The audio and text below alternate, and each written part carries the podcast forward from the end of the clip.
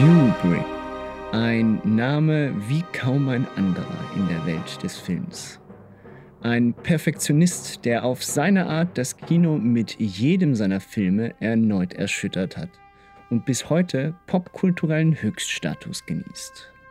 In der ersten Folge unserer Kubrick-Reihe gehen wir an die Anfänge seines Schaffens und sehen, dass er von Anfang an nie einen Film zweimal gedreht hat. Und insbesondere mit Filmen wie Lolita sowohl gesellschaftlich als auch filmisch seiner Zeit weit voraus war. Ob denn diese Filme aber auch heute noch gute Filme sind und was wir genau davon halten, das erfährst du jetzt. Folge ab.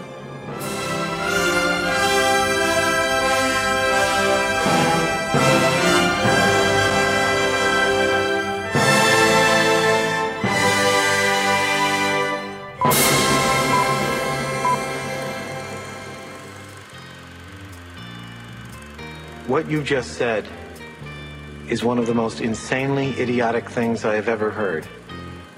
Everyone in this room is now dumber for having listened to it. Now, if any of you sons of bitches got anything else to say, now's the f***ing time! Who the fuck do you think you're talking to? Oh yeah? Are you not entertained? Aus der Sofaritze.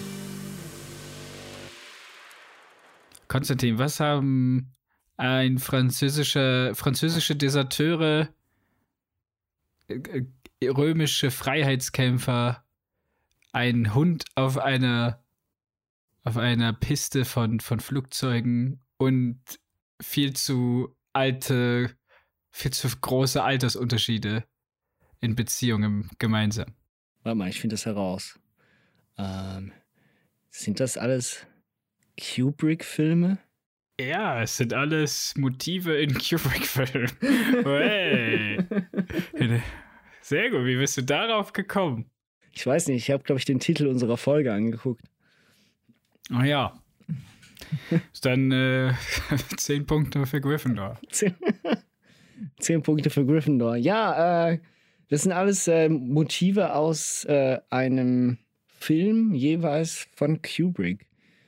Und da muss ich ja mal sagen, heute geht es um Kubrick. Ich habe aber überraschend wenig von Kubrick gesehen, vor allem aus der Startphase. Also alle vier Filme, die wir heute behandeln, die kannte ich vorher noch nicht. Und mir war auch gar nicht so bewusst, wie vielfältig Kubrick insgesamt war oder ähm, wie vielfältig die Filme sind, die er produziert hat. Ja, das kann ich genauso so wiedergeben. Das war auch meine Meinung. Eben, ich hatte gedacht, ich hätte Lolita schon mal gesehen, über den wir heute auch reden, aber es war die, die 97er-Version, Jeremy Irons.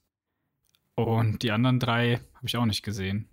Also wir reden heute über Die Rechnung ging nicht auf, Wege zum Ruhm und Spartacus und Lolita.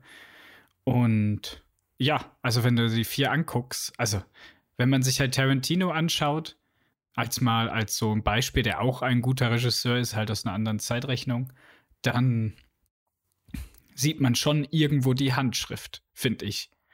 Aber auch bei den ersten vier Filmen von, von Tarantino. Aber bei Kubrick eine Handschrift zu erkennen, boah, das fand ich jetzt. Also, wenn ich, die, wenn ich nicht wüsste, dass sie alle von demselben Regisseur sind, dann ich würde es nicht erkennen. Ich wüsste nicht, was da irgendwie gemein, was die gemein haben, bin ich ganz ehrlich. Ja, überhaupt nicht. Genau, erst recht vor allem die ersten vier. Ähm, sagen wir Lolita, ja, vielleicht noch außen vor genommen. Lolita war dann doch irgendwie schon sehr der erste richtig bekannte äh, Kubrick-Film, der ja auch immer diese bekannten äh, DVD- und Blu-ray-Verpackungen halt.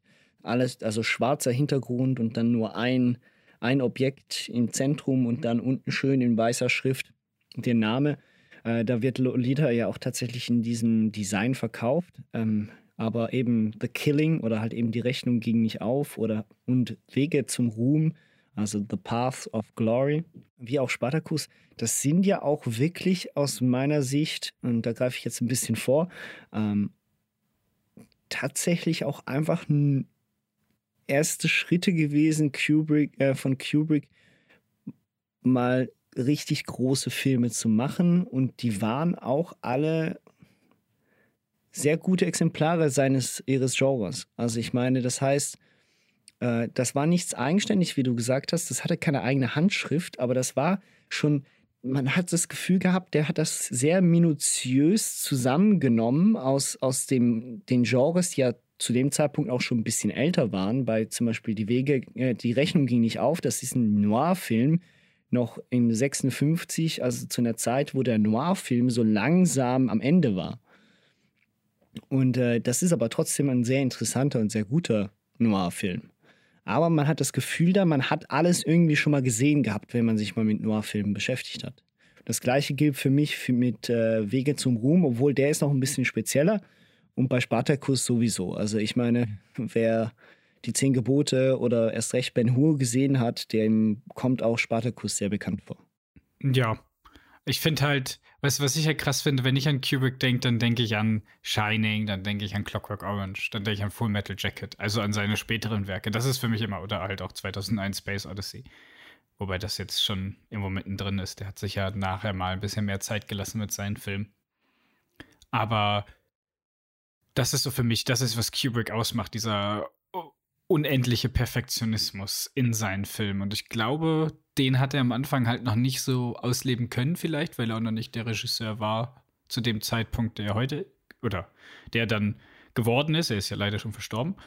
Ähm, und auch relativ früh, glaube ich, gell? Für sein, na, 28. Ja, er war dachte doch schon relativ, ja. War, glaube ich, schon so um 70, älter, 80. Ja. ja, okay, ja. Gut, ich äh, nehme das zurück. Aber auf jeden Fall trotzdem hätte der gern noch äh, AI zu Ende machen dürfen. Ja. Um, ja, und mit äh, Die Rechnung ging nicht auf, also den ersten Film, den wir heute behandeln wollen, von 57, äh, 56, fand ich jetzt zum Beispiel, da habe ich gesehen, was Tarantino in Kubrick sieht. Oder? Also für mich ist äh, Die Rechnung geht nicht auf, Jackie Brown eins zu eins. äh, also nicht eins zu eins, aber man sieht, weißt du, wo es herkommt. Verschiedene, ja. Verschiedene mhm. Erzählstränge, dreimal dasselbe erzählen, aus verschiedenen per Perspektiven. Also, und das halt eben 56. Also du sagst halt, also, was, was ja auch stimmt, dass es ein Noir-Film ist, in gewisser Weise ist er das. Rein genre-technisch, aber er ist halt auch ein Heist-Movie. Ja. Und zwar ein relativ moderner Heist-Movie, auch wenn er halt sehr altbacken gedreht ist. Aber das war 56, aber, das muss man sich ja, noch in Erinnerung rufen. Ne? Und, und ich finde, der, der wirkt so modern. Und ich weiß jetzt halt nicht, wirkt er so modern, weil sich viele Leute an dem Film inspirieren und den immer wieder so neu aufleben lassen oder weil Heist-Filme halt immer so sind und vielleicht einfach zeitlos sind deswegen. Aber ich finde, ich fand den jetzt richtig, richtig gut und richtig modern. Worum geht's denn in The Killing? Beziehungsweise eben der super tolle deutsche Name, die Rechnung ging nicht auf. das ist auch wieder so. Damals hatten äh, deutsche Titel wenigstens noch eine Bedeutung, auch wenn sie komplett ähm, anders hießen als die, der Originaltitel. Weil sie haben immer Bezug genommen auf den Film. Ja, immerhin, Manchmal. eben das, das, was sie ja heutzutage teilweise nicht mehr machen. Oder eben, wie wir auch schon besprochen haben, trotzdem Englisch, aber halt ein irgendwo ein Titel. anderes Pronomen oder, ja. oder sonst was davor gehauen. Ja, es ist, ähm, also worum geht es eigentlich? Ganz kurzer ähm, Abriss der Handlung.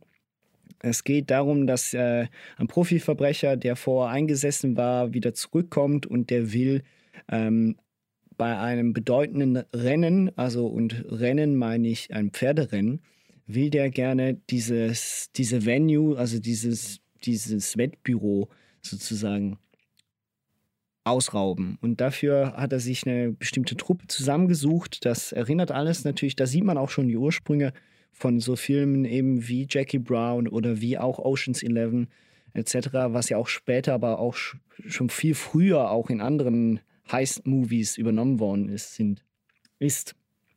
Und äh, auf jeden Fall sieht man dann das aus diesen verschiedenen Blickwinkeln, die ganze Planung, Vorbereitung und wie dann auch der eigentliche Coup über die Bühne geht und dann halt eben wie auch schon der deutsche Titel mehr oder weniger äh, spoilert und eigentlich auch der englische The Killing. Es geht halt nicht ganz so clean über die Bühne, wie man das gerne hätte und ähm, am Schluss äh, ja, rennt man halt dann doch nicht mit dem Geld davon, was man eigentlich gerne gehabt hätte. Ich glaube, hier kann man ruhig auch spoilern. Äh, ich bezweifle, dass äh, jemand, der den Film noch nicht gesehen hat, sich darüber jetzt groß Gedanken machen muss.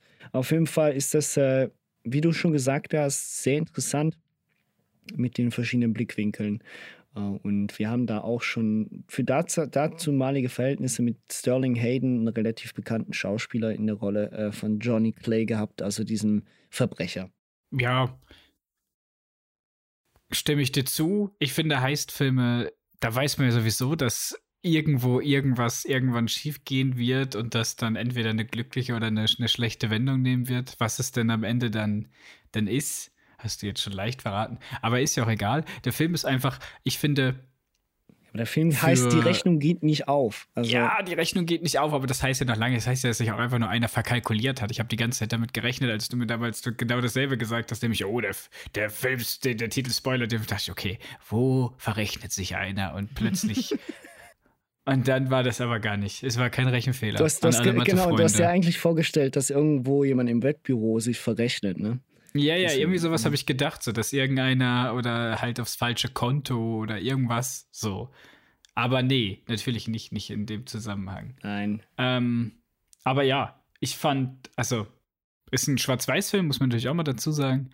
Ähm, Kubrick hat ja auch schon in Zeiten der Farbe noch Schwarz-Weiß gedreht, aber das ist halt noch ich weiß gar nicht, gab es 56 schon Farbfilme? Ich glaube schon, oder? Es gab vereinzelte Farbfilme, ja, natürlich. War halt noch sehr, sehr arschteuer. Und dadurch, dass es sein erster längerer Spielfilm ist, die anderen zwei, über die wir nicht reden werden heute oder allgemein, sind, glaube ich, nur 60 bis 80 Minuten lang. Er ist 85 Minuten lang, ja. Ach, sogar nur 85 Minuten. Ja, dann nehme ich alles zurück. Aber ja, also man kann ja relativ schnell gucken. Ähm, ich finde es halt als Filmlektüre, sage ich jetzt mal, sehr, sehr interessant, eben um mal in Kubrick anfangen zu sehen, obwohl meiner Meinung nach oder ich halt vielleicht doch einfach zu wenig bewandert bin, was, was Kubricks Handkniffe und so sind wir zum Beispiel in Tarantino, wo man weiß, da gibt es einen Trunkshot, wo man weiß, er benutzt die und die Stilmittel, wo man weiß, er will einen Mexican Standoff irgendwann etc. pp. Aber bei, bei Kubrick weiß ich halt nicht, auf was der gesetzt hat oder ob der einfach nur genremäßig den besten Film machen wollte. Weil wenn es ihm darum geht, dann hat er es eigentlich in den vier Filmen, die wir heute reden, gut, gut gemacht. Ja, eben, das, äh, ich bin da absolut dieser Meinung. Ich glaube, das, was äh, das mit dieser eigenen Handschrift, das äh, kommt erst wirklich ein bisschen später bei den Kubrick-Filmen. Ähm, er hat, er ist ein Perfektionist. Und er hatte wahrscheinlich wirklich gesehen, aha, hm, okay, gut, ich will einen, ich habe einen guten Drehbuchautoren, der dieses äh, Noir-Skript, diesen Heist geschrieben hat. Und jetzt will ich hier wirklich aus allem, was ich super finde, perfekt das auch darstellen. Deswegen, ich glaube, die Rechnung geht nicht auf. Also, oder halt eben The Killing kann man sich angucken und man würde nicht auf die Idee kommen, dass das von Stanley Kubrick ist im ersten Moment. Ähm, würde ich allerdings auch nicht äh, unbedingt bei den anderen drei Filmen, die wir heute besprechen, wie schon gesagt. The Killing, ähm, ansonsten eigentlich nicht, nicht mehr groß irgendwas zu besprechen aus meiner Sicht. Ähm, ist, wie du gesagt hast, sehr modern für, für das Jahr 57. Naja, 56, Entschuldigung. Aber ansonsten, ja, den kann man sich geben. Aber halt man muss schon Interesse dafür zeigen. Ja, was halt natürlich ähm, extrem ist, äh, was mir jetzt auch bei Lolita dann wieder aufgefallen ist, aber allgemein äh, Filme zwischen den 50er und, und 70er Jahren, dass halt doch extrem viel geredet wird in oh, Filmen. Ja.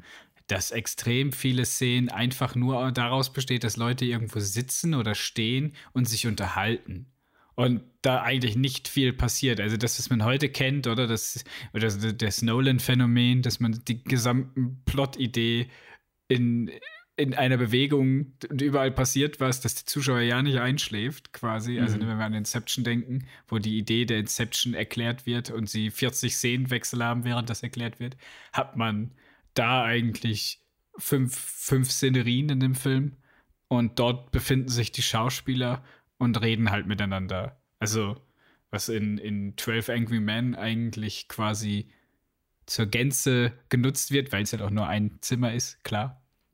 Aber so, so schlimm ist es nicht, oder ja, ist ein anderes, ich will nicht sagen, dass es schlecht ist. Aber ich wollte nur sagen, dass es eine andere Art Film ist, als ja. dass man das heute, es ist eine andere Sehgewohnheit einfach. Man, es ist halt was komplett anderes, wenn Leute da sitzen und reden und reden und reden und reden und das, worüber sie reden, was nachher passieren soll, vielleicht sogar einfach übersprungen wird, ob man das gar nicht sieht. Das ist ja zum Beispiel bei äh, Path of Glory, wo wir gleich reden werden, gibt es zwei, drei Szenen, wo ja. genau das passiert. Absolut. Das ist tatsächlich aber auch so eine, eine Sache, oder dass man noch mehr erzählt hat und weniger gezeigt hat. Teilweise ähm, auch, auch aus bewussten Entscheidungen. Ich finde das eigentlich auch sehr, also ich gucke mir das immer wieder mal gerne an und finde das eigentlich auch erfrischend. Ähm, vor allem den Dialog, da siehst du auch eben, äh, da sind wir halt wieder bei Quentin Tarantino, ne? Äh, der Dialog ist da auch sehr wichtig und ähm, ist aber halt natürlich für heutige Sehgewohnheiten jemand, der sich nur Blockbuster-Filme gewohnt ist aus der heutigen Zeit, der wird sich so einen Film auch nicht angucken.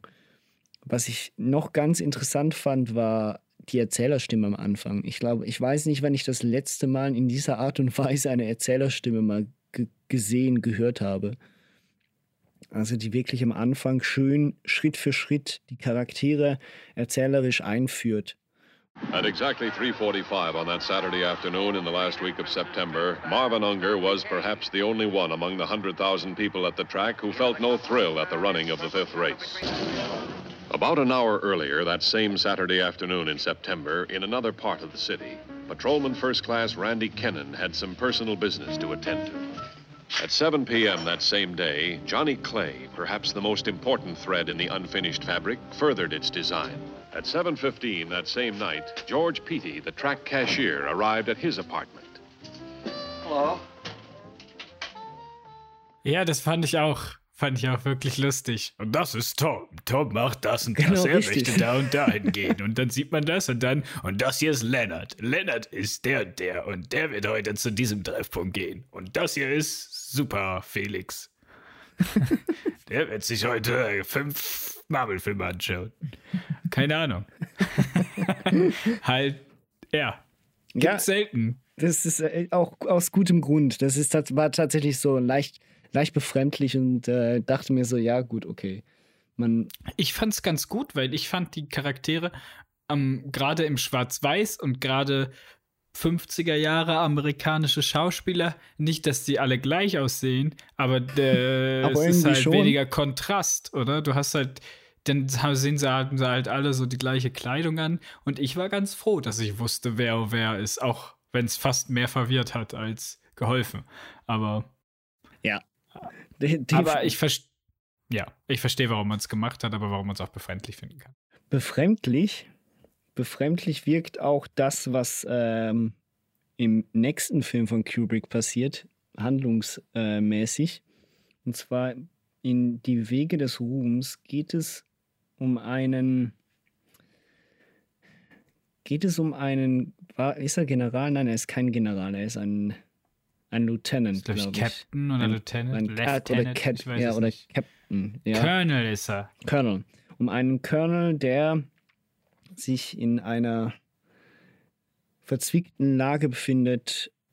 Und zwar, dass Leute aus seinem Chor vor Kriegsgericht stehen und er mit ansehen muss, wie diese Leute ähm, ja ähm, völlig zu Unrecht vor diesem Gericht dann äh, mehr oder weniger verurteilt werden.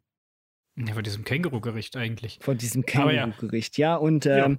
das Ganze hat aber natürlich einen Grund, und zwar wird, wird denen oder wird ihm der Befehl gegeben von seinem General, dass er, obwohl sie keine Chance haben, äh, trotzdem einen Angriff starten sollen. Und während diesem Angriff desertieren nicht nur diese drei Leute, sondern es desertieren ein Haufen andere Leute ebenfalls. Aber es werden halt eben drei Leute als, Exemp äh, als Exempel nachher vors Gericht gebracht. Ja, man muss natürlich noch sagen, das Ganze spielt im Ersten Weltkrieg. Zwischen Deutschland und den Franzosen herrscht natürlich dieser bekannte Stellungskrieg, Dazwischen ist das No Man Land und der General ist der General von einem, von einem Bataillon von Soldaten, die bereits schon das Unmögliche möglich gemacht haben und die bereits schon irgendwie extrem gebeutelt und zersetzt sind und viel zu wenig und teilweise auch einfach schon shellschockt ohne Ende. Und dieser General, der will das gar nicht wahrhaben, dass es Shellshock gibt und dass, dass man halt kriegsmüde ist und will halt auf seinem Lebenslauf diesen Anthill, diese super schwer bewachte Festung der Deutschen, quasi angreifen. Finde ich, sollte man noch dazu sagen. Und dass es von Anfang an aussichtslos ist, das erfährt der Zuschauer auch. Und der Colonel Dex, von Kirk Douglas gespielt, der bemüht sich auch und schafft es eigentlich zweimal bis an die Frontlinie, bis er dann merkt, dass er wieder zurück und wieder hin muss und dass die ein Drittel von seinem Bataillon ist. Und dieser General lässt auch oder will auf seine eigenen, auf seine eigenen Leute schießen, damit sie aus den Graben rausgehen. Also der macht, versucht alles, um dieses Ding zu erwischen und dem ist jedes Leid egal und das schaffen sie halt nicht. Und um diese diese schlecht überlegten Plan irgendwie rechtfertigen vor der, vor der Hoheit der Franzosen, will man jetzt sagen, dass die halt alle desertiert sind und man damit nicht alle sterben müssen, sucht man sich, wie du gesagt hast, diese drei armen Leute raus. Also einige durch Zufall, andere aus, ja, ähm, innerparteilichen Streitigkeiten mhm. und dann findet halt dieses Känguru-Gericht statt, wo er versucht, die ähm, völlig gegen den Willen der ganzen Obrigkeit, äh, die sogar noch zu verteidigen. Und, und jeder denkt so, was machst du denn? Ja. Wo er auch, also in dem Sinne, es ist ja mehr oder weniger und deswegen auch, äh, auch ein bisschen der Titel, aus meiner Sicht der Titel zu diesem Film. Es ist ja auch wirklich, es geht hier nur um Ruhm. Es geht hier um den Ruhm ähm, des, des Generals, der sie da hinschickt, äh, in den offenen Tod schickte, mit der Hoffnung, dass doch noch irgendwas errungen wird, ähm, weil er dadurch natürlich noch mehr, äh, also noch weiter befördert wird und äh, dementsprechend entlöhnt wird und äh, öffentliche Anerkennung dafür kriegt. Es geht aber natürlich auch um äh, die Kehrseite des Ruhms und äh, auch das, was, woher der Titel des des Filmes stammt, und zwar eben, dass alle Wege des Ruhms führen ins Verderben. Und äh, das wird hier schön aufgezeigt, und zwar nicht nur das Verderben mit in Form des Todes, sondern eigentlich auch dieses Verderben, diese Verrohung, dieses, diesen Abgrund der Menschlichkeit. Also das ist ja auch das, was er, dieser Colonel Dax, so schön sagt, als er die Ansprache des, ich weiß nicht, was, wie man diesen Anwalt nennen soll, ist ja kein Staatsanwalt, sondern der Militäranwalt oder so, nachdem der mehr oder weniger eigentlich diese drei Leute der größten, des größten Verbrechens bezichtigt und er nur sagen muss, äh, es gibt Tage, an denen ich mir wünschte, ich wäre kein Mensch. Ähm, oder anders gesagt, äh, ich, es gibt Tage, an denen ich die Menschheit verachte. Gentlemen of the court, there are times when I'm ashamed to be a member of the human race, and this is one such occasion. It's impossible for me to summarize the case for the defense since the court never allowed me a reasonable opportunity to present my case. Are you protesting the authenticity of this court? Yes, sir. I protest against being prevented from introducing evidence that I consider vital to the defense The prosecution presented no witnesses. There has never been a written indictment of charges made against the defendants. And lastly, I protest against the fact that no stenographic records of this trial have been kept. Ja. Das Gefühl, das kriegt man tatsächlich äh, zu jeder Minute. Ich hatte das äh, ab dem Zeitpunkt, wo man aufs Schlachtfeld geht, eigentlich äh, durchgehend durch die Bank weg. Ja, ich habe ja nicht gewusst, worauf das hinausläuft, oder? Ich habe gedacht, das wird jetzt ein, ein lupenreiner Kriegsfilm. Ähm, aber das quasi ja nur, was sind das, 40 Prozent, 35 Prozent von Filmen wirklich im, im Schlachtgeschehen ist und der Rest halt ähm, die Aufarbeitung des Geschehenen, äh, hat mich erstaunt und verwundert und doch positiv gestimmt, weil ich glaube 90 Minuten oder wie lange der Film geht, 120, ich weiß es nicht. Ähm, das sind, glaube ich, schon hätte ich mir, 120, glaube ich. Ja, hätte ich mir. Nein, nein, es sind nur 83 Minuten. Ach, auch nur. Das, ey, früher waren die Filme einfach kurz. Kam mir aber tatsächlich länger vor, musste ich sagen. Ähm, ja. War ja auch sehr, sehr angespannt, das Ganze. Ja, also noch mehr, also die Kriegsszenen war schon, waren schon gut genug. Also klar ist es aus heutiger Sicht jetzt nicht das, was man, ist jetzt kein Soldat James Ryan in den ersten 20 Minuten. Aber für das Budget und, und eben Kirk Douglas in der Hauptrolle das ist kam, immer gut. Es kam schon ein bisschen 1917-Vibes auf, ne? Ein bisschen, ja, oder man weiß zumindest, woher 1917 sich auch wieder inspirieren lassen. Aber ist ja klar, Erste Weltkriegsfilme natürlich. von früher sind da natürlich irgendwo dann ähm, als Muse stehend. Aber ja, ich fand den, ich fand den auch sehr, sehr, sehr krass. Also nicht von der Darstellung, sondern halt von dem Gesagten und Gezeigten. Und äh, naja, der Film guckt ihn euch an. Ich sag jetzt nicht, ob der gut oder schlecht endet, aber ähm, ja, es sind halt, ähm, ich finde, was ich halt schön finde an diesem Film sind die verschiedenen, ich sag jetzt mal, Kommandiers- oder Kommandeursebenen, oder? Du hast Mhm. einmal die Generäle, die miteinander reden und wo der eine sagt, ja, äh, nur du kannst es schaffen, nur an dich glauben wir und der sagt, ja, natürlich, obwohl er am Anfang auch seine Zweifel hat, dass er das schaffen kann. Ja. Er weiß, dass er es eigentlich nicht schaffen kann. Das ist ja das, was man am Anfang von ihm hört. Und nachher will er es aber unbedingt, weil, weil die anderen Generäle quasi sonst sagen, Edgy Badge, du schaffst nicht mehr das, Befehlsverweigerer, bla. Und dann aber auf der unteren Ebene oder die Soldaten, die davon reden, äh, ob sie Angst vor dem Tod haben oder ob sie Angst vor dem Sterben haben, vor dem Prozess, oder? Und wie stirbt man eigentlich am angenehmsten? Eine Kugel in den Kopf oder oder irgendwas anderes, oder? Also da kurz vor diesem Angriff oder halt diese Streitigkeit zwischen dem Lieutenant und, und seinem, seinem Soldaten. Ja. Wo sie dann in Snowman's Land gehen und der eine halt seinen eigenen, seinen eigenen Mann umbringt und das aber auch vertuschen will. Also jeder versucht seine, seine schlechten Sachen, die er getan hat im Krieg, zu vertuschen vor, den, vor der nächstoberen Stufe. Und dadurch passiert halt das, was passiert. Schlechte Moral, Leute hassen sich.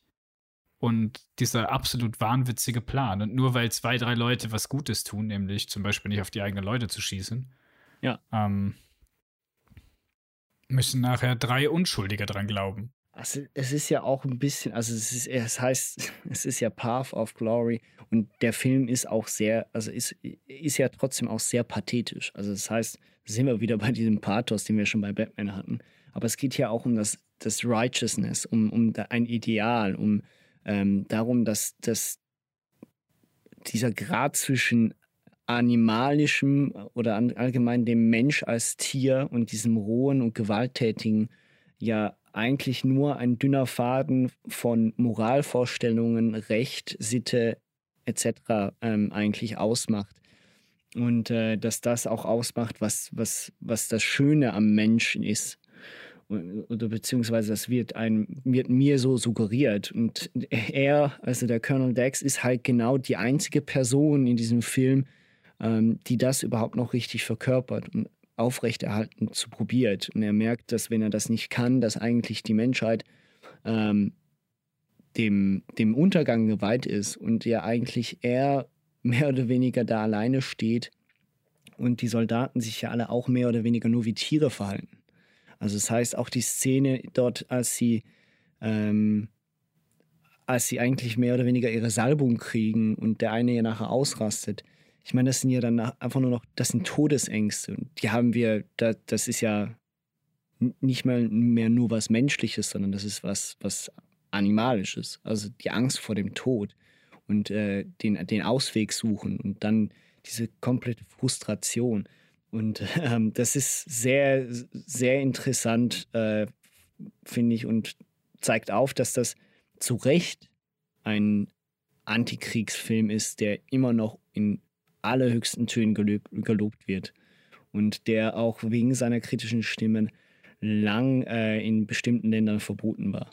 Ja, in bestimmten Ländern, in zivilisierten Ländern, die noch die Todesstrafe hatten. Oder halt in der Schweiz. Zum Beispiel. Wo der Bundesrat persönlich erlassen hat, dass dieser Film äh, konfisziert wird, wenn den irgendjemand verkaufen möchte, bis in die 70er Jahre hin. Also der war 15, 16 Jahre lang einfach mal nicht erlaubt in einem so liberalen Land wie die Schweiz. Gut, so liberal waren sie halt früher nicht. Aber auch in Frankreich natürlich war der Film verboten, ähm, weil es natürlich auch gegen die französische Armee ging. Also, oder man das so ausgelegt hat, als würde man die französische Armee diskreditieren. Wobei das Ganze natürlich auch auf einer wahren Begebenheit beruht, muss man ja auch mal sagen. Also es ist ja nicht einfach irgendwas Erfundenes, um die französische Armee bloßzustellen an den Pranger, sondern so eine ähnliche Situation gab es ja. Wahrscheinlich nicht ja allzu eine, wenig, ja. Naja, also es gibt ja, das ist ja eine Buchvorlage, die verfilmt wurde. Und diese Buchvorlage widmet sich einem realen Event, wo am Ende vier, vier Soldaten hingerichtet werden. Weil die Befehlskette von oben herab schlecht war. Wie sagt man immer so schön? Alles lief nach Plan und der Plan war scheiße. Mhm.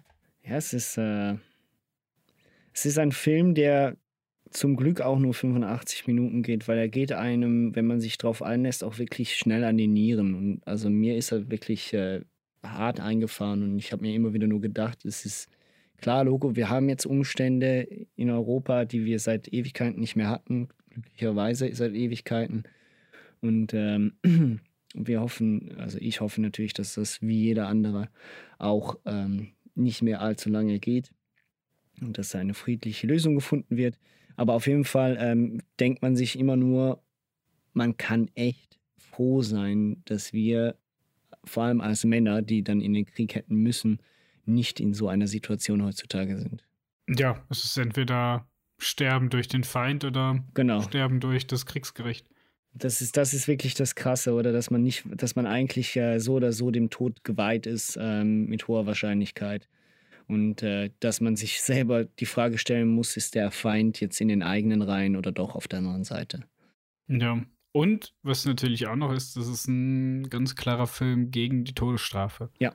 Also, da wird sich extrem krass. Klar, aus heutiger Sicht ist das, also für uns Mitteleuropäer, sage ich jetzt mal, oder allgemein Europäer, ist die Todesstrafe ja sowieso, ich glaube, für jeden, der in unserer Generation geboren wurde, irgendwie was was sehr seltsam ist, was es auch nur in den USA in manchen Bundesstaaten gibt oder halt irgendwo in Arabisch, also in Saudi-Arabien oder ja, so, ja. oder weiß in irgendwelchen Diktaturen, die es dann auch noch gibt, dass man da irgendwie eine Todesstrafe hat. Aber so für unser Demokratieverständnis gehört der Todesstrafe halt nicht da rein. Und deswegen ist es natürlich, ja, es ist ein Film gegen die Todesstrafe, ja, logisch ist es gegen die Todesstrafe. Aber zu dem Zeitpunkt, wo das rauskam, gab es halt noch in sehr, sehr vielen Ländern in der Nachkriegszeit die Todesstrafe. Also, es war halt schon ein Film, der sich positioniert hat. Das ist ja auch noch immer dann mit so einem geschichtlichen Auge zu sehen. Und du hast gesagt, der Film ging dir an die Nieren. Ich fand jetzt halt die Kriegsszenen relativ, relativ krass, weil die halt auch irgendwie gefühlt in eins gecuttet waren, oder eben, wie du sagst, 1917-Vibes. Ähm, aber dadurch, dass der Film halt schwarz-weiß ist, finde ich, baut sich bei mir immer noch so eine Distanz auf. Also ich habe da echt, aber das ist ah, halt ja? bei mir persönlich. Okay. Ich habe also Schwarz-Weiß-Filme kriegen mich nie so richtig. Vielleicht habe ich auch noch nicht. Aber eben, wir reden hier von Kubrick. Also ich würde vielleicht auch durch einen guten gesehen. Nein, das stimmt ja nicht. Aber da, da baut sich halt, das ist wie, wie Theater für mich. Aber da wirst du auch eine andere Meinung zu haben, das weiß ich. Aber bei Theater weiß ich auch, das ist jetzt gespielt und Theater und das ist extra größer, als es, es, ist eigentlich, oder? Oder es wird extra eben theatralischer gesprochen und sich bewegt und gehandelt und Pausen gemacht. Und so finde ich bei Schwarz-Weiß-Filmen auch immer, dadurch, dass es halt nicht Farbe ist, nimmt es mich nochmal ein Stück raus. Was dem Film, was der Film wird nicht schlechter dadurch, aber bei mir kam jetzt nicht so, dass ich sage, also der hätte jetzt auch noch mal ruhig eine Stunde länger gehen können, blöd gesagt, oder? Der hat mich genauso gepackt, wie er mich gepackt hat, aber ich finde, er ist nicht stresshaft, weil er halt auch schon so alt ist. Aber das ist mein persönliches Problem mit, mit mhm. Schwarz-Weiß-Filmen. Wo ich sie sehr gerne mag.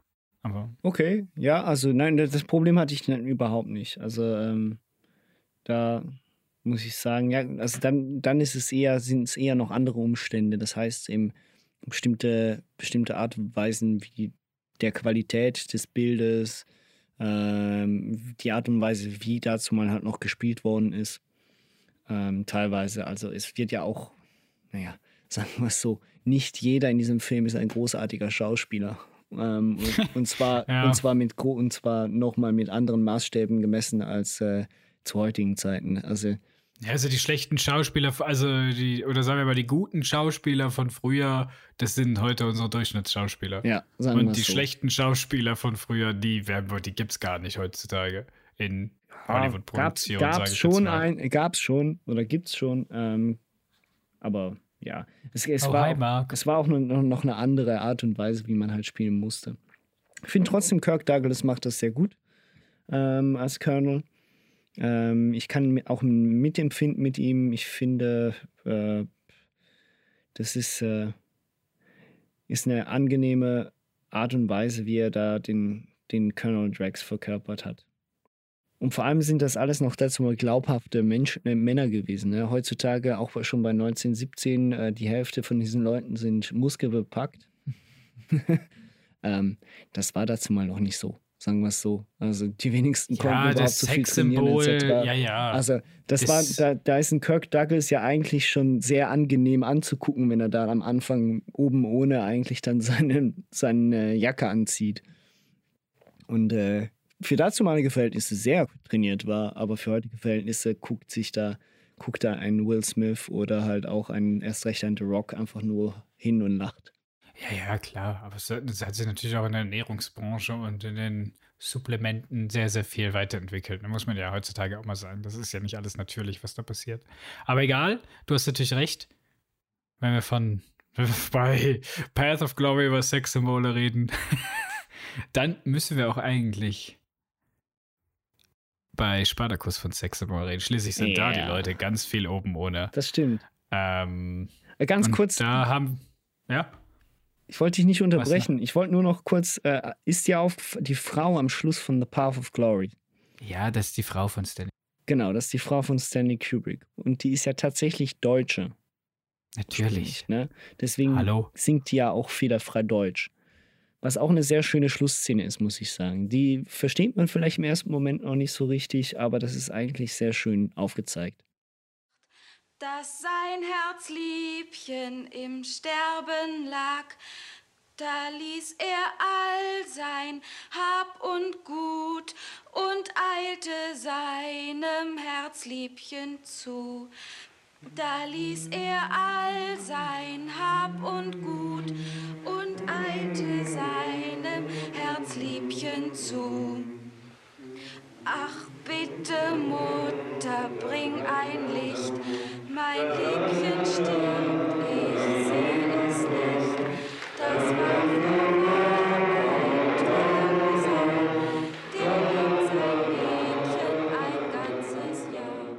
So, aber zurück zum Sexsymbol der 50er Jahre. Genau, denn Kirk Douglas war auch im nächsten Film, den wir heute besprechen wollen, von ähm, Stanley Kubrick dabei, nämlich in Spartacus. Und äh, ich hatte die Freude, dass ich die imitiert habe. Wer ist denn Spartacus? Ich bin Spartacus. Nein, ich bin Spartacus. Den Witz hat bestimmt noch niemand gebracht. Nein, ich glaube auch nicht. äh, Spartacus, ich versuche ihn mal wirklich kurz abzureißen, den Film. Kurze Abhandlung. Es geht um einen Sklaven, nämlich Spartacus, der auf einer, weiß ich nicht, eine, so einer Steinfelsebene Steine ballert. Halt, wie er das früher gemacht hat als Sklave. Steine ähm, ballert. Steine ballern, ja. Keine Ahnung, was er da. Ich habe es nicht verstanden. Die ich haben halt Stein abgebaut. Marmor, ich weiß es nicht. Er hat vor allem Ach Achillessehnen durchgebissen. Ja, ja, und dann, äh, stimmt, das war ja auch noch. Ähm, wird auf jeden Fall, wird er von einem römischen ähm, Gladiatorenhändler und, und Ausbilder, wird er äh, entdeckt quasi gecastet, würde man heute sagen. Nein, Spaß beiseite. Er wird, ähm, ein, wird da gefunden, ähm, nachdem er dort einen römischen Legionären angegriffen hat, der Spartacus, äh, und sich quasi bewiesen hat, dass er doch ein bisschen mehr hinter den Ohren hat als nur Steine ballern. Ähm, wird er dann mitgenommen, wird ausgebildet in dieser Arena. Es kommt zu einer Befreiungsaktion seitens dieser Gladiatorensklaven und er baut sich dann eine Armee auf und läuft, eigentlich will er damit Richtung Süditalien und abhauen mit all den Leuten, ähm, wird dann aber eingekesselt und muss sich einer finalen Schlacht stellen. Und das ist so quasi der ganze Monumentarfilm in über drei Stunden. Oder knapp. Ja, doch, 198 Minuten, über drei Stunden. Inklusive Ouvertüre, inklusive Pause. Intermission, in ja. Ja. Also, wie man es von klassischen Monumentarfilmen kennt. Es ist. Wie findest du ihn? Ich frag dich zuerst, wie findest du ihn? Also, ähm, wir haben ja das wohlweislich an einem Sonntagnachmittag geguckt. Und äh, es gibt auch einen guten Grund, warum man solche Filme eigentlich tendenziell eher an einem Nachmittag guckt. Und zwar, weil sie halt unfassbar langsam sind. Äh, und da macht Spartacus keine Ausnahme. Das heißt, äh, der nimmt sich, und damit meine ich, also das ist noch anders, also wirklich noch anders als in The Batman oder in anderen Drei-Stunden-Filmen wie Endgame oder auch selbst Justice League, den Zack Snyder Cut, der wirkt nicht langsam. Der ist lange. Der hat auch seine Längen, aber der wirkt nicht langsam. Und Spartacus ist langsam. Das heißt, der, äh, du siehst wirklich alles, was passiert. Es wird schön, es werden die Charaktere langsam eingeführt. Man sieht da dann aber doch relativ oberflächlich, wie sich bestimmte Romanzen entwickeln und äh, wie diese Figuren zueinander stehen. Es ist, äh, mir hat der Film trotzdem gut gefallen. Ähm, um nicht zu sagen sehr gut natürlich. Man muss aber dafür offen sein. Das heißt, man muss sich darauf einlassen können. Man muss sagen, okay, gut, ich habe das, ich mag das halt auch. Ne? Also ich, ich kann mich, ich, ich mag das, wenn eine Welt groß ist und viel Inhalt hat und ich da auch eintauchen kann. Es, äh, er ist aber trotzdem natürlich jetzt ähm, nicht ganz so, so, so emotional geladen und spannend wie jetzt ein Ben Hur aus meiner Sicht. Also da, da muss ich sagen, da ist das Skript von Ben Hur dann doch nochmal ein bisschen, ein bisschen angespannter, ein bisschen spannender, auch vor allem am Schluss. Der, der, der ganze Klimax ist natürlich bei Ben Hur nochmal viel größer ähm, aus meiner Sicht.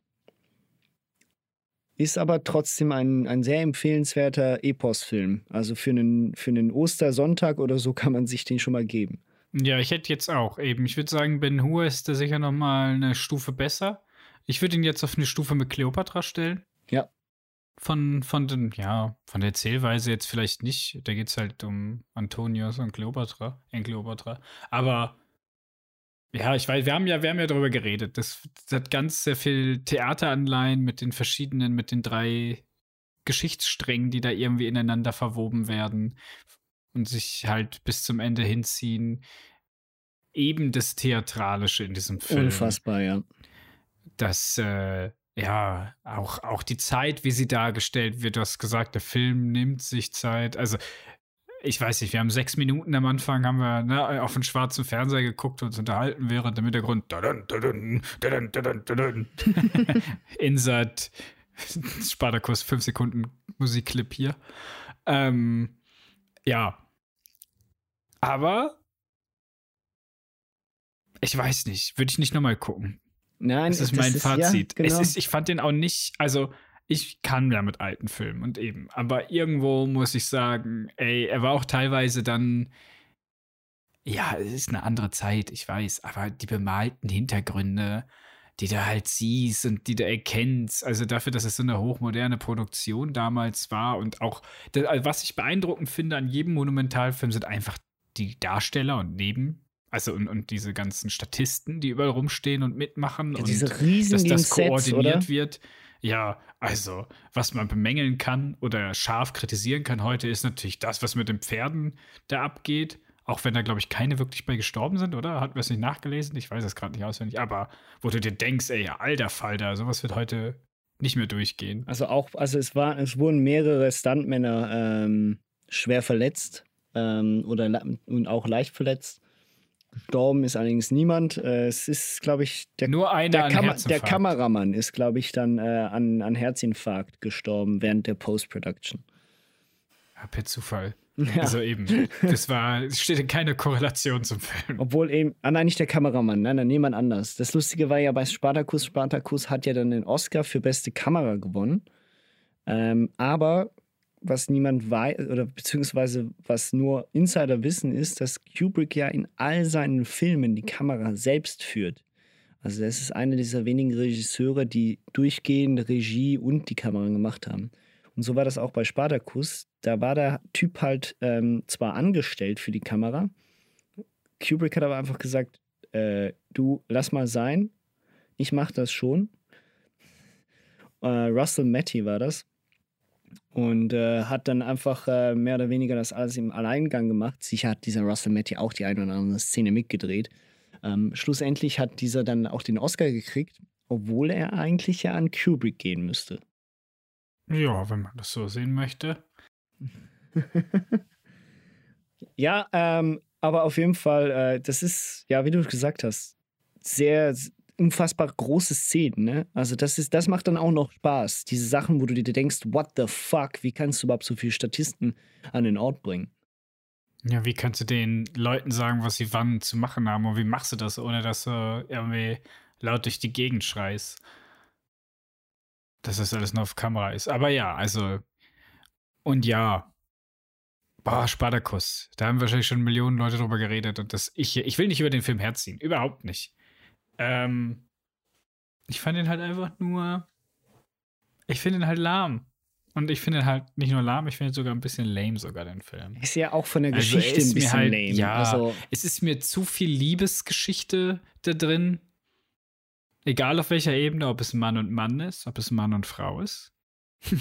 Wir haben ja die berühmte Szene in dem Film, wo der eine mit dem anderen im Wasser planscht, das, was ja damals geschnitten wurde, scheinbar. Genau Heute richtig, ja. Also natürlich auch da wieder sehr, sehr äh, gut von Kubrick, dass er sowas mit reinbringt. Wo Markus halt Crassus mit, auch, äh, keine Ahnung, wie der hieß. Mit dem Antonio, Antoninus, genau, nicht Antonius, ah ja, sondern Antoni. Antoninus. Tony Curtis. Genau, Tony Curtis in einer seiner ersten großen Rollen dazu mal. Tony Curtis, für die, die es nicht wissen, das ist der Vater von Jamie Lee Curtis. Und wer die auch nicht kennt, der sollte vielleicht mal Filme gucken wie äh, Ein Fisch namens Wanda oder Halloween. Der sollte mal Filme gucken. Genau. Oder Freaky Friday. Welche Freaky Friday? Davon gibt es zwölf Versionen. Ähm, den mit den Olsen Twins. Genau. Nein, natürlich nicht. Unbedingt. Nein, ähm, ja, wie du gesagt hast, äh, ich wollte dich nicht unterbrechen. Viel, viele Romanzen, viel Liebe. Ja, viel Romanzen und auch, ey, was halt. Ich weiß, dass Filme früher so waren. Aber ey, der ist ein Sklave, der hängt da rum und hat eigentlich keinen Bock, Gladiatorenkämpfer zu sein. Und der sieht diese, diese Maid, sage ich jetzt, diese andere Sklavin, halt diese Haushaltssklavin und die beiden gucken sich halt dreimal an und dann ist das die Liebe hoch zehn. Und dann wird sie auch schon mitgenommen, weil die Leute verstanden haben, dass er eigentlich auf sie steht, um ihn zu bestrafen. Und dann finden die sich, weil die einfach runtergesprungen ist vom Wagen bei dieser Befreiungsaktion. Und ach, und dann sind die auf einmal so krass, dass sie, ja, ja, aber lieber auf den ersten Blick und so Kram. Fand ich alles, fand ich alles recht blöd. Es, ist, es gibt da auch so irgendwie vergleichsweise zu anderen Filmen sehr wenig zu analysieren aus meiner Sicht, weil er ist für mich so, hat man einen Epos-Film gesehen, hat man fast alle gesehen und ähm, Spartacus ist da keine Ausnahme. Also es gibt schon bestimmte Ausnahme-Epos-Filme, wie schon gesagt, Ben Hur. Ähm, aber sonst, also Spartacus geht in eine Riege mit äh, Cleopatra, äh, aus meiner Sicht auch die zehn Gebote. Selbst den finde ich noch ein bisschen interessanter, was die Geschichte angeht.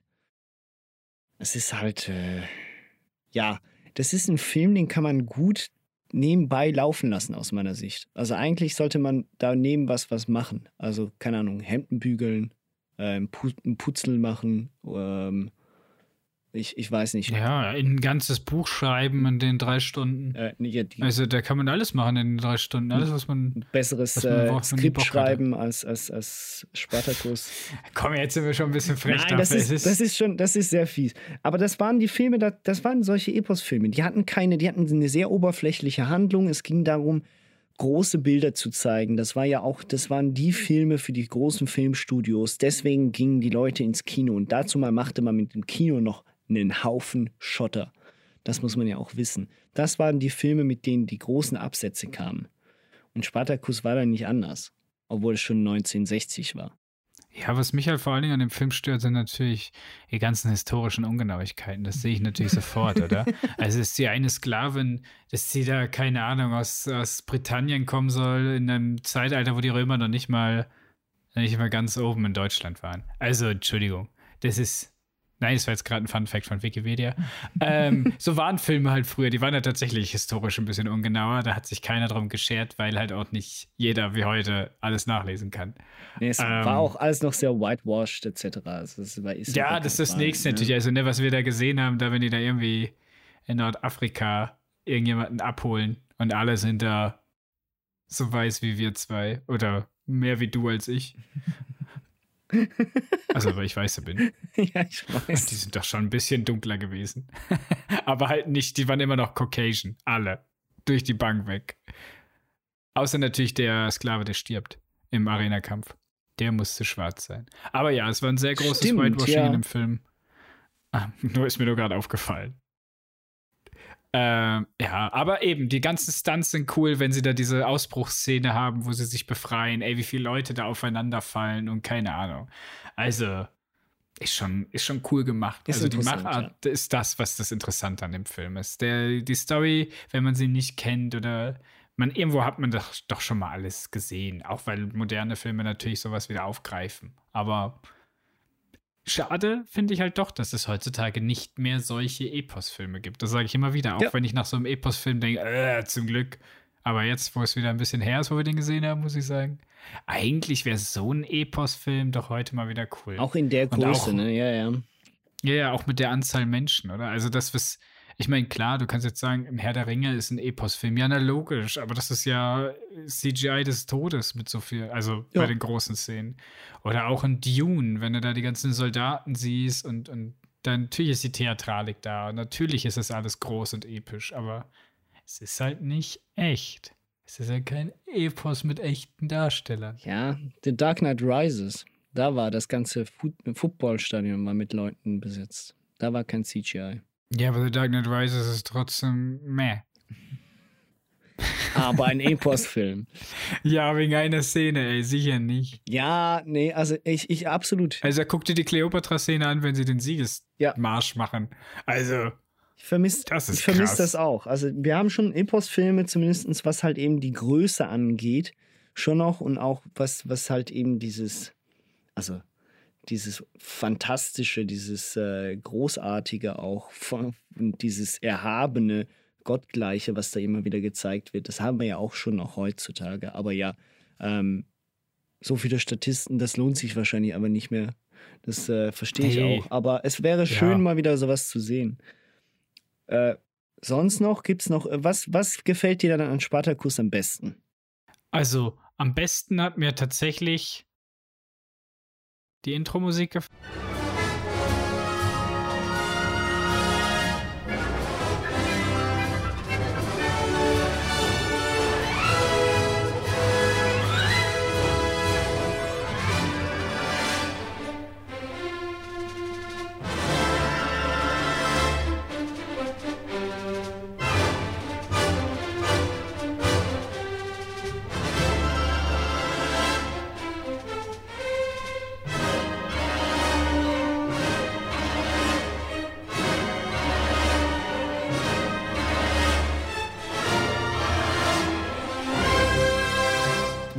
Am besten hat mir, ähm, ich mag die, diese Ausbruchsszene, fand ich cool. Ja. Also, wo sie halt wirklich die, wo der eine dann, also es geht, Spartacus soll gegen einen äh, Gladiator aus dem eigenen Gladiatorencamp kämpfen. Und normalerweise wird in dieser Gladiatorenschule halt nicht auf den Tod gekämpft, weil so gemein die, die Sklavenhalter auch waren. Das ist natürlich Property Damage, der da passiert. Das ist so die Begründung.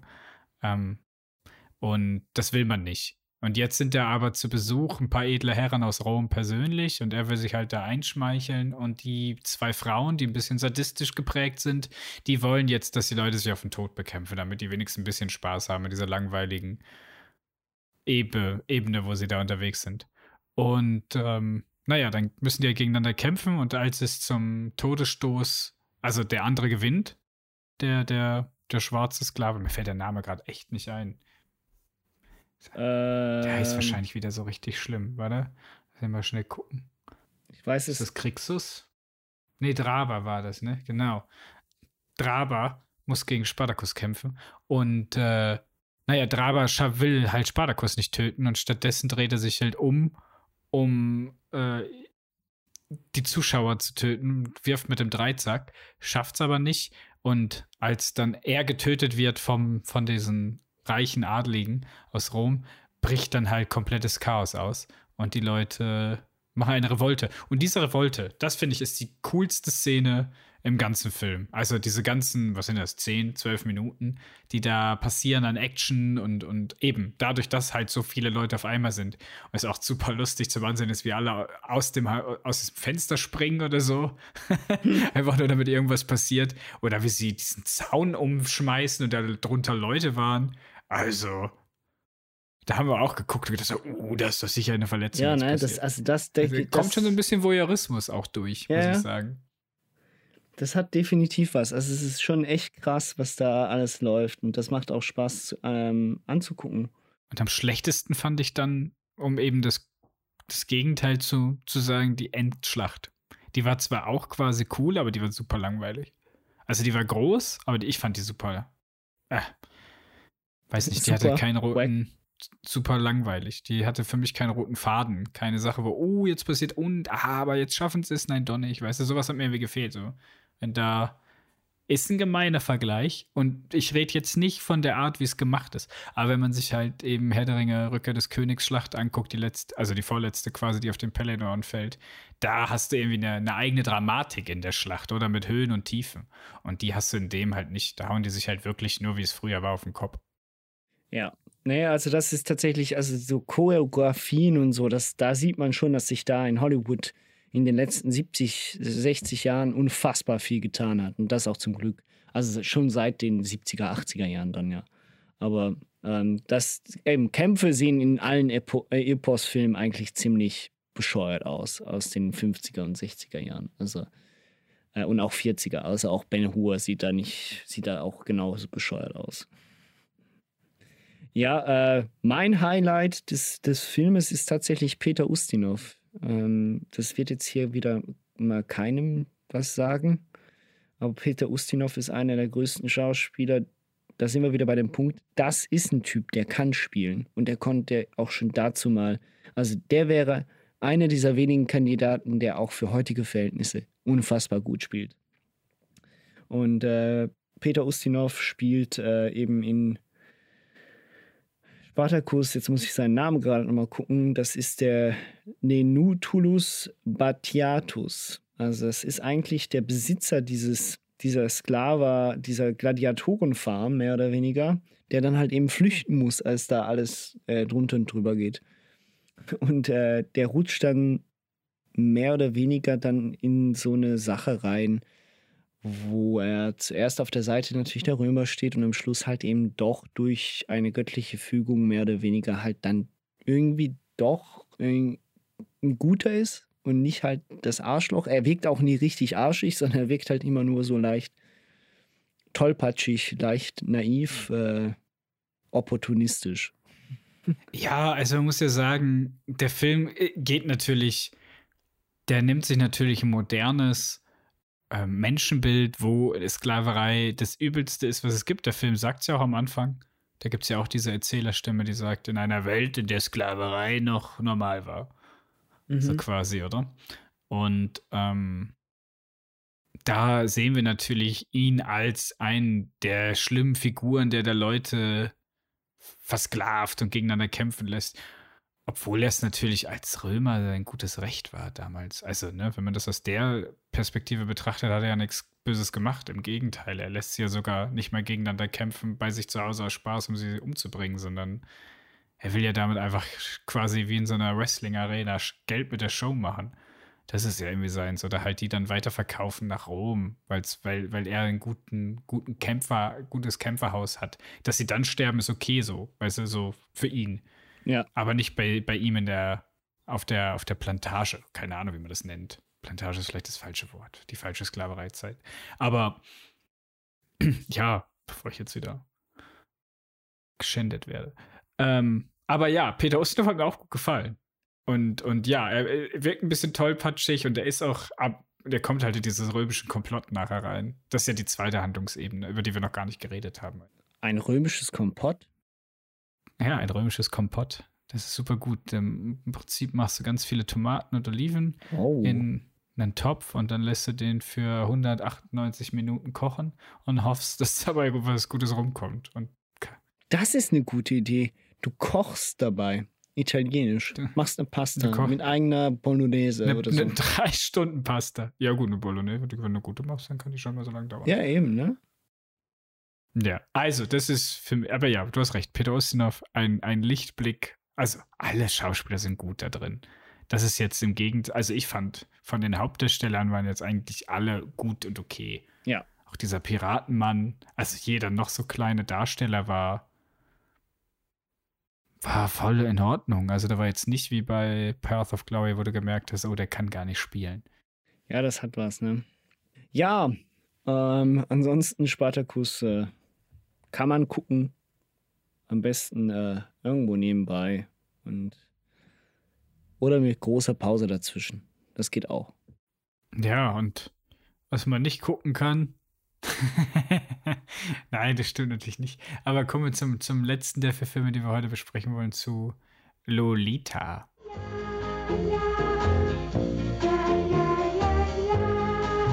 Lolita.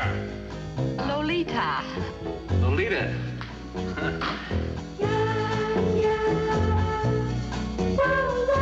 How did they ever make a movie of Lolita? How did they ever A movie of How did they ever How did they make a movie of Lolita? make a movie? Make a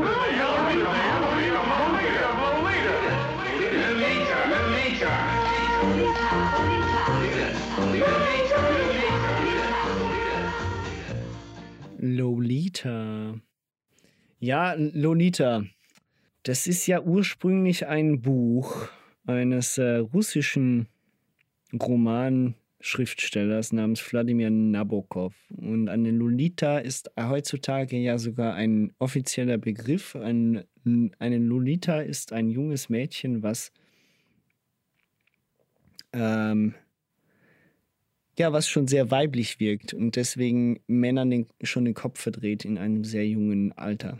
Ja, das ist das, was man heute damit verbindet, eben durch dieses Buch. Genau, also die Filme. das hat dieser Begriff, also dieses Buch hat diesen Begriff und auch der Film dann ähm, geprägt. Lolita wurde ja auch im Jahre 97, was glaube ich. 97, stimmt das? Ich bin Ja, mir nicht sicher. 97 wurde das Mit Jeremy Irons dazu mal als äh, männliche Hauptrolle verfilmt. Ist jetzt natürlich in der 1962er Version nochmal ein bisschen was anderes, oder? Ja, ich finde, ich weiß nicht, was ich zu dem Film sagen soll. Also, die Rahmenhandlung ist halt, es geht um einen englischen Autoren, der in die USA kommt und dort eine Bleibe braucht, um seine französischen, seine französische Abhandlung irgendwie zu verkaufen zu können, die er im- oder fertig schreiben kann, die er im Herbst irgendwo unterrichten will. Äh, und es ist halt irgendwo Frühling, glaube ich. Naja, und er kommt halt zu diesem Haus, in dem eine Witwe lebt, die an ihm scheinbar besonderem Gefallen findet, er an ihr aber gar nicht und auch eigentlich nicht in diesem Haus leben möchte, bis er dann in den Garten kommt, wo halt äh, die kleine, wie heißt sie, Dolores oder was ist ihr richtiger Name? Äh, sie heißt äh, Dolores, ja. Ja, genau, Dolores. Ähm, oder halt der Spitzname Lolita. Ähm, die halt dort im Bikini sitzt und sich bräunt oder was liest oder keine Ahnung was. Und er halt sehr, sehr pedo-bär-mäßig halt voll auf sie abfährt. Und das Ganze wird dann diese zwei Stunden so fortgeführt, dass halt diese Beziehung zwischen den beiden sich aufbaut, auch im ersten Drittel des Films halt wirklich. Zum, also ich hatte das Gefühl, dass es so von, also von beiden Seiten her kommt, von Dolores und von ihm. Und dass sie nachher aber eigentlich absolut keinen Bock mehr auf ihn hat, sich aber deswegen nicht an Gleichaltrigen versucht, sondern weiterhin eher auf ältere Männer zugeht. Ich will jetzt auch gar nicht so, also heutzutage kann man natürlich sagen, das ist hier Grooming und blau und blub. In dem Film wird es aber nicht so angedeutet und das finde ich halt sehr problematisch. Ja, ähm, aber das, ich finde, das macht den Film auch ein bisschen aus, dass er das nicht verurteilt, sondern dass er damit, dass er einen mit diesen Eindrücken alleine lässt und dass er ähm, dadurch du dir selber ein Bild machen musst. Und das ist das, was diese, also kurz nochmal erklären, dieser Mann verliebt sich ja wirklich in dieses junge Mädchen. Das ist obsessiv, was er macht. Aber er liebt sie ja nicht nur sexuell, sondern er, sondern er liebt sie ja, also in dem Sinne, er will ja nicht nur Sex von ihr. Ja, es ist eine oberflächliche Liebe, die er in erster Linie für sie empfindet, aber er hat sich ja knallhart in ihre Schönheit und in, ihre, äh, in, in das Äußere verliebt. Und ähm, man sieht halt eben diese Obsession, die auch überhand nimmt und die ja dann auch äh, zu absoluten Gräueltaten führt. Ähm, also Gräueltaten, nein, am Schluss zu einer Gräueltat führt und in der Zwischenzeit zu immer wieder kleineren ähm, komischen Reaktionen und Aktionen von seiner Persönlichkeit, die er eigentlich gar nicht ist. Er ist ja eigentlich, er wird ja auch so dargestellt als ein sehr anständiger und höflicher Gentleman, was er auch irgendwie stets bleibt. Nur halt, wenn sie in der Nähe ist oder wenn er sich um sie sorgen muss, aus seiner Sicht, dann fängt er an, komplett irre zu werden. Ja, die Eifersucht. Genau, richtig. Also das ist ja ein. Jeder andere Mann, der sie nur anguckt, ist quasi, es ist halt, es geht halt um, um Besitztum. Und das ist das, was man halt auch immer wieder sagt, wo man auch immer wieder mitlebt. Also nicht mitlebt. Ich kann ja nicht mitleben. Aber ich hoffe, so, so, so in dem Sinne, wo man halt auch, wo man ihn verstehen kann. Dass er, er, er hat alles auf dieses auf diese Obsession ausgelegt. Er kann nicht ja, anders. Nicht er, ist, er, er, er, ist in dieser, er ist in diesem Bann. Also früher hat man das, also ich meine, das ist ja, die Lolita ist ja nur eine jüngere Form von einer, äh, von einer, einer Nixe von einer, ähm, was ist der andere Begriff? Eine Nymphe. Also eigentlich nichts anderes. Sie hat ihn ja auch in ihrem Bann haben wollen. Sie hat ihm ja die Zeichen gegeben. Und, ähm, ja, und das ist jetzt. Und sie, spiel, und, sie spiel, und sie spielte ja auch eine ganze Zeit mit ihm. Nur das Problem ist, dass er sich ja dann nachher tatsächlich nicht mehr aus diesem Bann entziehen konnte.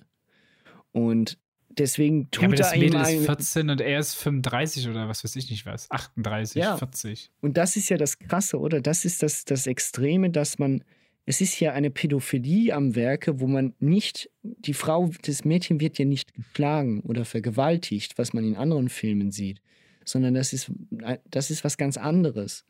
Ähm, nicht, dass es das rechtfertigt, überhaupt nicht, aber es wird nicht, es wird nicht als per se sch- amoralisch ähm, im Film sofort da gezeigt, sondern das passiert ja nur in unseren Köpfen. Und irgendwie hat dieser Film dann bei mir trotzdem dieses eine Art Mitleid mit ihm ausgelöst. Also beziehungsweise ein, ein gewisses Verständnis gegenüber seinem Wahn, gegenüber dem, wie er sich verhalten hat in dem Moment. Ähm, und das Interessante ist, ist, auf der anderen Seite, diese Lolita ist ja zu keinem Zeitpunkt sympathisch. Zu keinem. Oder, oder findest du das schon? Nee, absolut nicht. Die ist halt ein ungezogenes Teenie-Girl, was machen will, was sie will und versucht mit allen Mitteln das zu kriegen, was sie will. Das ist ja auch so. Aber also spätestens zu dem Zeitpunkt, als ähm, also man muss ja sagen, ähm, die Mutter, die ja verwitwet ist, die versteht sich halt auch nicht gut mit ihrer Tochter, weil ihre Tochter scheinbar sie cockblockt. Anders kann man das nicht sagen. Ähm, und ähm, ja, fordert dann quasi eigentlich irgendwann Humphrey Hump Humbert Humbert heißt er, glaube ich, ne? Ähm, äh, fordert ja, ihn ja. dann auf. Ähm, Humbert Humbert heißt er. Ja. Ein sehr, ein sehr fordert ihn Name. dann halt auf, ja, ja, fordert ihn dann auf zu gehen. Und ähm, die Tochter wird halt ins, ins Sommercamp gesteckt und soll danach nie wieder nach Hause dürfen, soll dann auf Internat und keine Ahnung was. Auf so eine Mädchen-Katholikenschule, um mal zu lernen, wie man sich benimmt, obwohl die Mutter selber eigentlich die ganze Zeit nur mit dem Typen poppen will. Ähm, sind ja auch sieben einsame Jahre gewesen, was sie ja nicht aufhört, ständig zu sagen. Sieben einsame Ähm, Jahre. Ja. Ähm, aber spätestens in dem Moment, wo die beiden, wo er sie eigentlich heiratet, nur um in Lolitas Nähe bleiben zu können, finde ich das schon, wo man sagen muss, das ist schon sehr krankhaft. Und da kann ich das nicht, also das finde ich halt super krass. Und dann findet sie ja sein Tagebuch, in dem er ja auch noch all seine versauten Gedanken und, und äh, egal wie romantisch, Alter, das ist so, heutzutage ist es halt so dieser Nice Guy. Mhm. Phänomen. Aber das, ich weiß, das ist eine andere Zeit. So, aber all seine, seine Gedanken, die er hat zu ihr und wo er dann versucht, sich da irgendwie rauszureden, sich sogar überlegt hat, sie umzubringen mit der Pistole, er es nicht schafft und sie dann rausstürmt in ihrem, in ihrer Trauer und Verzweiflung, was sie da gerade gelesen hat, und dann angefahren wird, beziehungsweise totgefahren von einem Auto. Äh, und er, Lolita erst nach gefühlt fünf Nächten in Hotel, Hotels sagt, dass ihre Mutter tot ist, um sie weiterhin irgendwie bei Laune zu halten. Also da verliert er jegliche Sympathie für mich. Ja, ja. Also das sind auch eben, das meine ich mit diesen Gräueltaten. Aber es ist ja, also, aber hat er dich dann komplett, also ich meine, zu keinem Zeitpunkt dann wieder mehr, er kriegt das ja immer wieder mal hin, diese Nein. Figur. Okay, gut. Ich finde, ich finde, dass ja, ist Lita eine sympathische Figur? Nein. Ist es aber am Ende vom Tag in diesem Film ein 14-jähriges Mädchen? Ja. Und was er macht, ist, sie psychologisch komplett zu manipulieren in dem Moment. Indem er sagt, ja, ja, wir machen dies und das. Und es wird ja angedeutet, dass sie in dem Hotel miteinander schlafen. Weil das, was sie ihm ins Ohr flüstert, sicher nicht ist, wir haben Schnick, Schnack, Schnuck gespielt. Und sie sagt ja nachher auch, dass sie auch noch was mit anderen Männern hatte am Ende vom Film. Also, die Dame weiß ja wohl, oder das Mädel, ne? Aber äh, ich finde es halt problematisch an diesem Film. Oder aus heutiger Sicht halt problematisch, ich weiß. Aber ich habe nicht in den 60ern gelebt. Aber ich glaube nicht, dass es in den 60ern cool fandest, wenn irgendein 40-Jähriger deine 14-jährige Tochter bumsen möchte. So, also ich finde es halt schwierig, dass in, in, also es wird halt in keinem, in keinem direkten Wort wird irgendwie mal erwähnt, dass diese Beziehung, die sie hier haben, scheiße ist. Im Gegenteil, es gibt einen anderen Mann, der genau das Gleiche will und ihn halt als, als Nebenbuhler dastehen lässt, oder? Ähm, mit, ja, mit dem sie ja nachher auch unter einer Decke und in einer Kiste landet. Sie ist ja dann auch lange, also nicht allzu lange, oder? Mit 17 oder so, dann schwanger am Ende vom Film. Also die wird ja nie 18. Die ist ja nie 18 in dem Film. Ja. Und es wird nie, also es, es wird nie kritisiert, was da, dass alle Männer, so das finde ich halt schlimm. Es wird halt, er hat halt Angst von der Polizei erwischt zu werden. Okay, das kann man vielleicht sagen. Er weiß selber, dass das, was er macht, eigentlich verboten ist. So, aber ja, keine Ahnung. Ich finde es halt unglaublich schwierig. Aber ich finde diesen Film, das ist was, was ihn natürlich auch irgendwo einzigartig macht. Ich will nicht sagen gut, aber was ihn auf jeden Fall einzigartig macht, eben, dass dieser Film halt wertfrei an die ganze Sache rangeht, wie du es gerade gesagt hast. Ja, das tut er. Und das ist auch vielleicht in einer Art und Weise interessant, aber ich finde es halt unglaublich schwierig. Ja, es ist äh, tatsächlich, es ist, also, Den Film würde ich mit meiner Tochter nicht gucken wollen.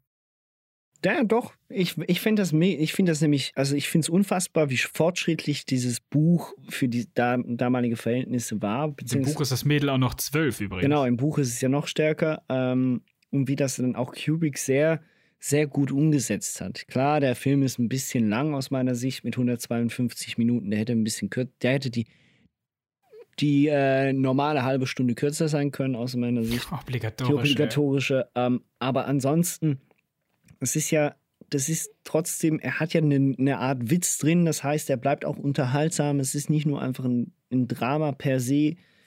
Für die beiden Schauspieler sind, also vor allem er, Jason Mason, äh, James Mason als Humbert Humbert ist mehr als solide. Das ist, der macht das wirklich gut. Sie muss ja glücklicherweise nicht mehr machen, außer halt das Rotzgür zu spielen. Das macht sie auch ganz anständig. Ähm, und Peter Sellers ist halt Peter Sellers, der schlüpft halt in alle möglichen Rollen und macht das sowieso großartig. Und äh, stellt dadurch eine, eine Art ähm, guten Antagonisten dar. Und es ist ja auch so, man, man ich, der auch Kinder fickt. Der auch Kinder fickt, ja. Das ist auch mal, dass das gesagt ist. Es geht ja um Kinderficken in dem Film. Ja. Auch nein, also nicht so hardcore, wie ich Das jetzt musst, gesagt musst du habe. vielleicht aber nicht gerade so sagen. Es ist aber, es ist ja, es ist ja trotzdem, also in dem Sinne, es ist ja trotzdem interessant zu sehen, dass, dass darum geht es ja. Also in dem Sinne, dass das ja auch eine, es ist ja auf der einen Seite absolut fragwürdig, wenn du einen älteren Mann hast, der mit einer nicht volljährigen äh, Frau ins Bett geht. Aber diese Frau scheint ja auch eine, eine gewisse Absicht zu haben. Dieses Mädchen scheint ja eine gewisse Absicht zu haben. Dieses Mädchen will das ja auch in gewisser Art und Weise und spielt ja mit diesen Männern. Das, die lässt sich ja nicht vergewaltigen, sondern die Nee, verdreht ja den Männern den nicht, Kopf. Aber Und zwar. Zurechnungsfähigkeit bei 14-Jährigen finde ich halt schwierig. Also ich, finde, ich finde auch viele erwachsene Leute sind nicht zurechnungsfähig, aber gut. ja, aber das ist halt. Ich finde das halt schwierig. Aber ja, Ich ist, finde, ich, ich verstehe ja. das schon, aber ich finde es per se, ich finde, also ich finde es per Der se Film, der Film suggeriert schon, dass sie das will. Da hast genau du schon richtig. recht. Und auch das Buch wird es wahrscheinlich machen. Ich gehe mal davon aus, dass hab's sich Kubrick da wahrscheinlich relativ nah an der Buchvorlage hält. Und das deswegen sage ich, dass ich finde, dass ich finde, Tabus müssen aufgebrochen werden. Und ich finde es wahnsinnig krass, dass dieses Tabu schon im Jahre 62 Stanley Kubrick aufgenommen hat, weil Film ja nochmal ein viel größeres Medium ist als ein Buch. Und das eine Ja, viel ja, größere Bandbreite an, an, an einer Menschenmenge ähm, erreicht und folglich dies, diesen Film natürlich auch, äh, dieses Thema natürlich auch anders in die Köpfe setzen kann, beziehungsweise es auch mal hinterfragen lässt, weil das ist ja nochmal der andere Punkt.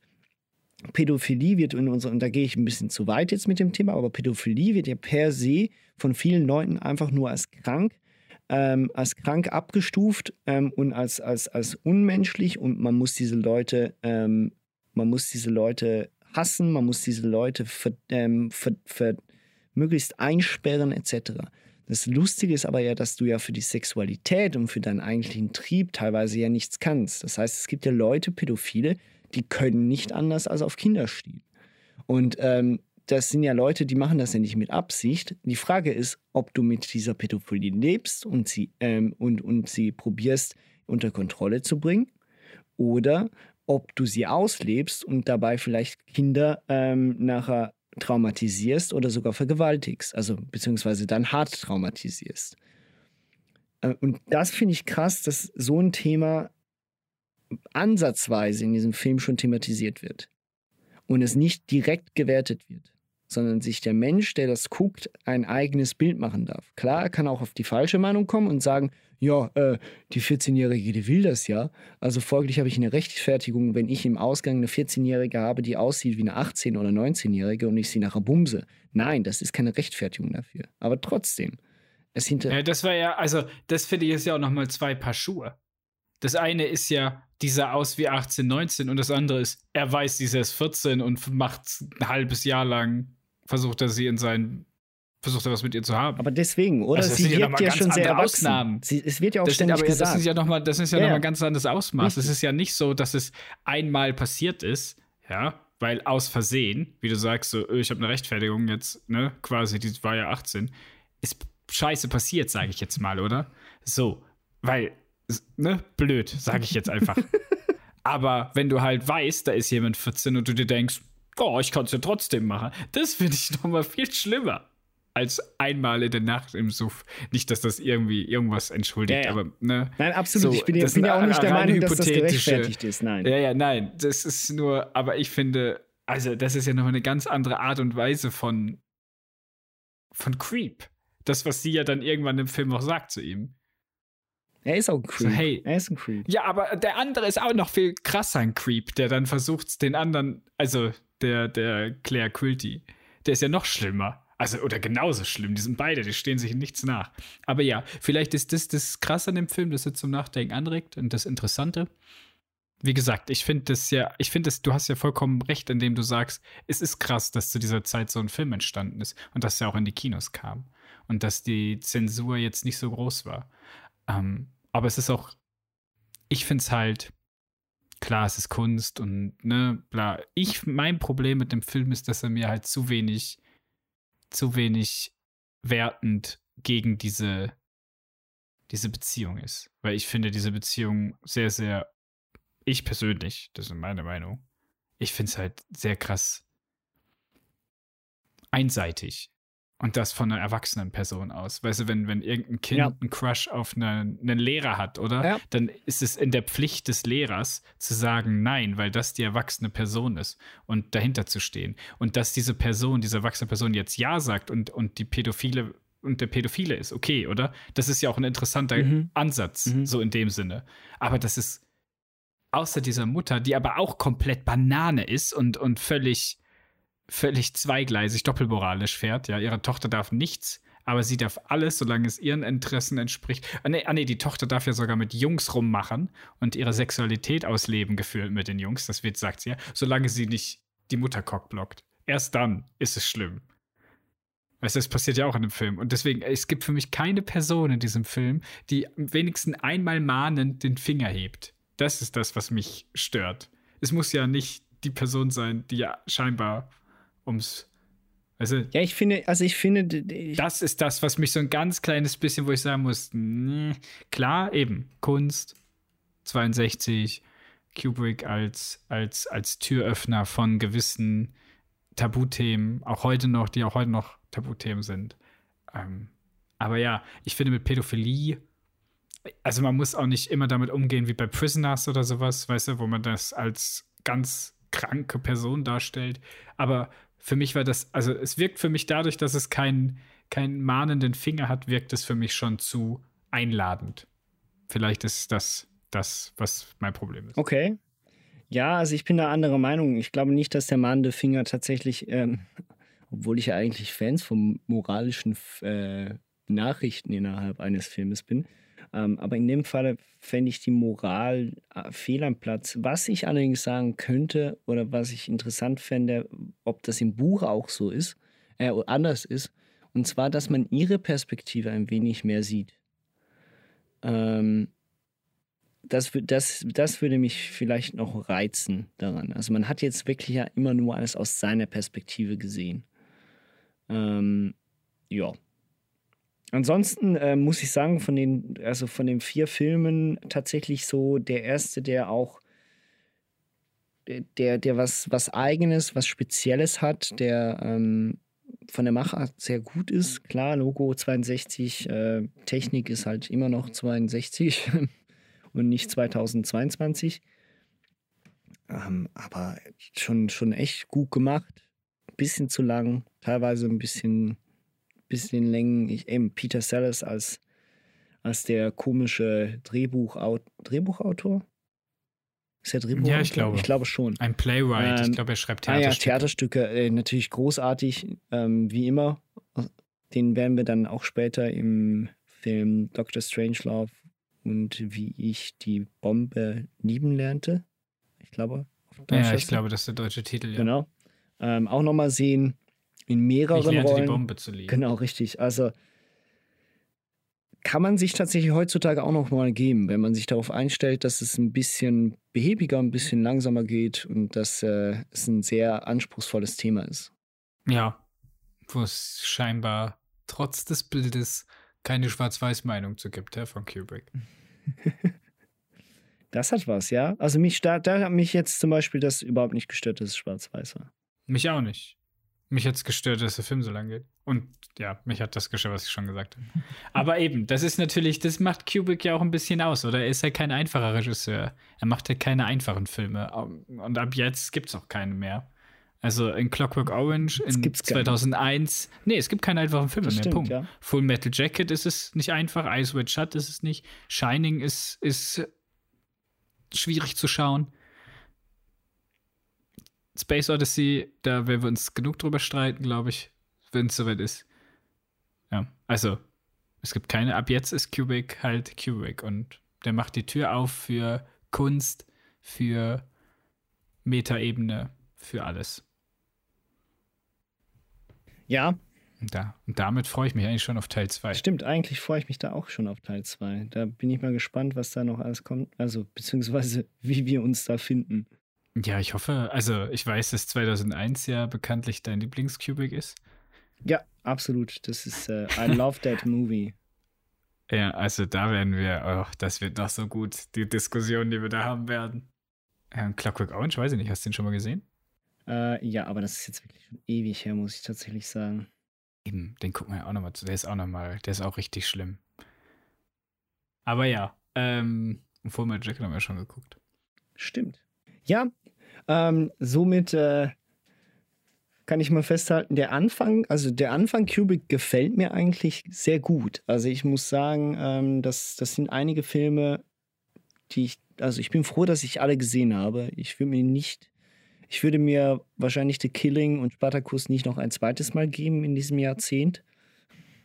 Ähm, aber The Path of Glory, also Path of Glory und äh, auch Lolita, ja, den, die kann man sich schon mal wieder zu Gemüte führen.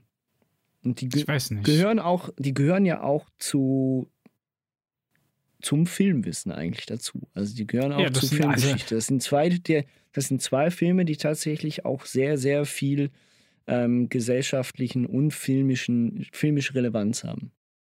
Ja, auch ein Spartacus hat filmische Relevanz. Ja, aber nicht ganz so sehr, ne? Ein, nein, oh, aber eben, ich bin Spartacus ist halt schon auch ein Stück Ja.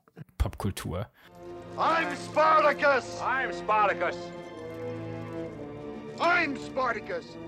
I'm Spartacus! I'm Spartacus! I'm Spartacus! I'm Spartacus! I'm Spartacus!